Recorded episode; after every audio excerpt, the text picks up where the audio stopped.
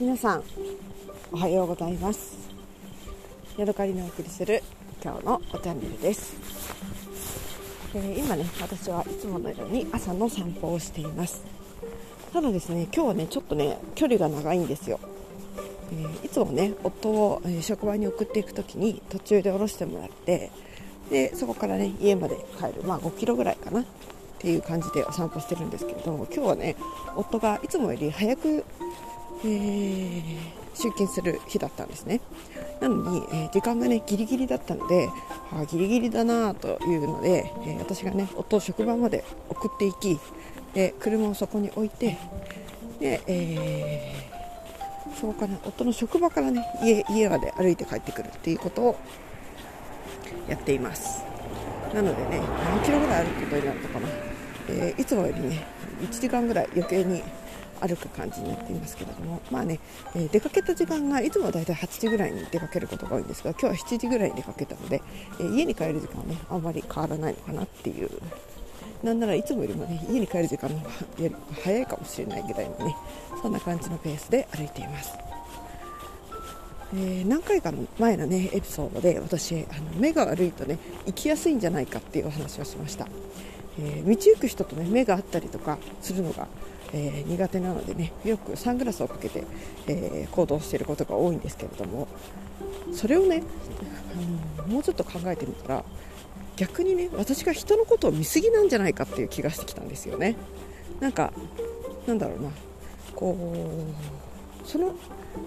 相対した相手がどこを見てるのかっていう目線がこっちに向いてるのかなみたいなその目線が気になっちゃうんですよね私。だから逆にその人がどこの見てるのかなっていうのを見るから目が合っちゃうみたいな。じゃあ私が悪いんじゃんみたいなね。それはそうですけれども、えー、多分ね人はそんなに私のこと気にしないと思うので私も見なきゃいいのに見るから見られちゃうみたいなね。そんな悪循環に陥ってるのかもしれないなと思いました。でもどうしてもなんかね自分がみそぼらしいような気がしてね恥ずかしいから気になっちゃうんですよね。はい。えー、今ね私の歩いてるところはね晴れています。ただね遠くの山の方はね曇りで多分雪がねちょっと降ってるんじゃないかなみたいなそんな曇った感じが出てますね。でね、えー、朝7時過ぎぐらいに歩き出した時はすごくね、あのー、空気がねピリッと冷えていて手袋をね絶対ないと無理だし、え夫からね耳当てを借りて歩いてるんですけれどもそれがねすごくね、あの役に立ってああ耳当てってこんなに暖かいんだ久しぶりに耳当てしたなみたいな感じでね、えー、歩いていました。ただねそれから1時間ぐらい今経って歩き出して1時間ぐらい経ってるんですけれども日が出てきてねで体も温まったので割とね歩きやすくなりましたし手袋もね片方はもういらないかなみたいなそんなぐらいまでね温度が上がってきました。はい、えー、昨日ね読んだ本の話をねしたいと思います。昨日はね私インド鉄道機構みたいなね本を読んでいました。もうね1980何年の本だと思うのでなんだ40年ぐらい前の本なのかな。なんか鉄道大好き人間のね、えー、方が世界中の鉄道を乗ってきてでその人がねあの今度は初めてインドに乗ってみたよっていうことで、えー、その機構文みたいなのをね本にしていました。デリーから、えー、違うな。デリーからコルカタコルカタからバラナシそれからムンバイボンベイでそれからカーニョクマリみたいなねそんな感じでこうぐるっとインドをね回るような感じで、えー、鉄道に乗っていました。でその人はね鉄道が大好きだから、え、乗るたびにね鉄道のその連結した鉄道が何社あって、え、どこに食堂車があってどこにえ、冷房車があってみたいなのをねこう書いてたりとかします。で私はね別にそんなに、ね、鉄養分は多くないんですけどもやっぱりねあの乗り鉄というか列車に乗るのが大好きなんですね。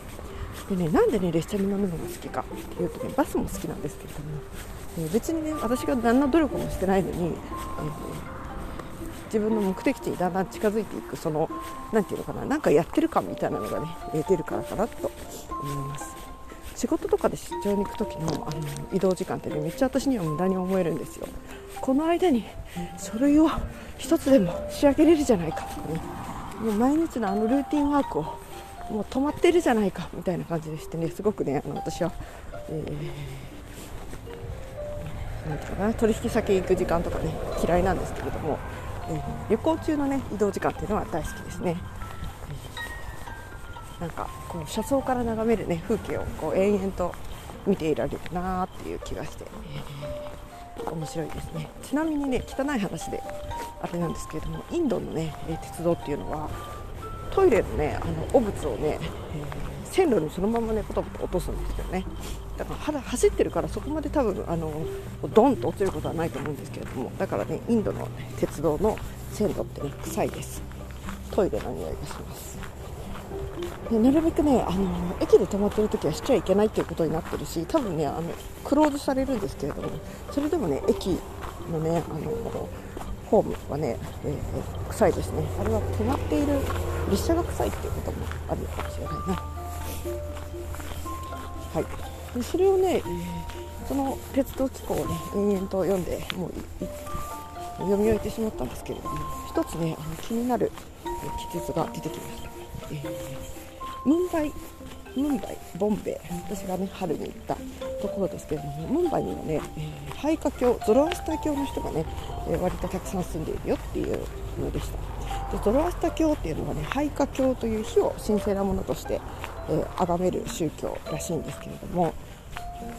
えー、その人たちがね、あの自分たちの、えー、死体ですね、死んだ時に、どうやってその、ね、死体を処理するかっていうと、調層なんですね。鳥に食べさせて処理するっていう仕方をとっているそうです。でどうやってするかっていうとねなんかね丸い塔みたいなところがあってその真ん中にねなんか井戸が穴が開いています。で塔の上の方にその死体を並べてでそうするとねハゲタカがやってきて死体を食い尽くして骨だけとかねその食べられないところだけが残るんですね。で最後にそのえー、井戸の中にその骨をねポイポイっと入れてそうすると井戸の中がなんかその重なんていうかな浄化層みたいな浄化層っていうとダメだなんか炭と何かかなんかでねこうろ過できるようになっていて、えー、汚物がね、えー、きれいに、まあ、地に戻るみたいなねそんな作りになっているんだそうです。でそれがねそのね、えー、沈黙の塔っていうのかなサイレンサイレントなんとかみたいなねその死体処理用の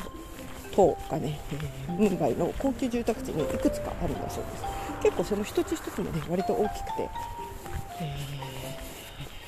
ー、なんかしっかりしたものだっていうのが書いてありました。それがねなんかねその高級住宅地にいくつもあるっていうところがねなんかそもそも面白いなと読んだんですけれども、えー、今でもそんなのあるのかなと思ってねちょっとネットの方へ、えー、検索してみました。そうするとね面白かったんですよ、えー最近はねもうねハゲタカがほとんどいなくなっちゃったんですムンバイでは。だから、えー、死体を置いておいても昔だったらね4日間ぐらいで死体が全部あの、まあ、骨とか、えー、食いつかされてたんですけど今はねもう何日経ってもね全然、えー、ハゲタカが食べてくれなくてそのままね腐ってしまうんだそうです。だから、あの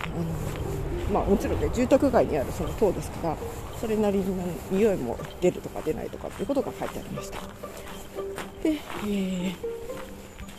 そのね、えー、廃家教のゾラースタ教の人たちは、えー、どうしようということで、太陽光を集めてねそのミイラ化させるなんかこう乾燥させるみたいなねそういう方法をとっている人たちもいるみたいです。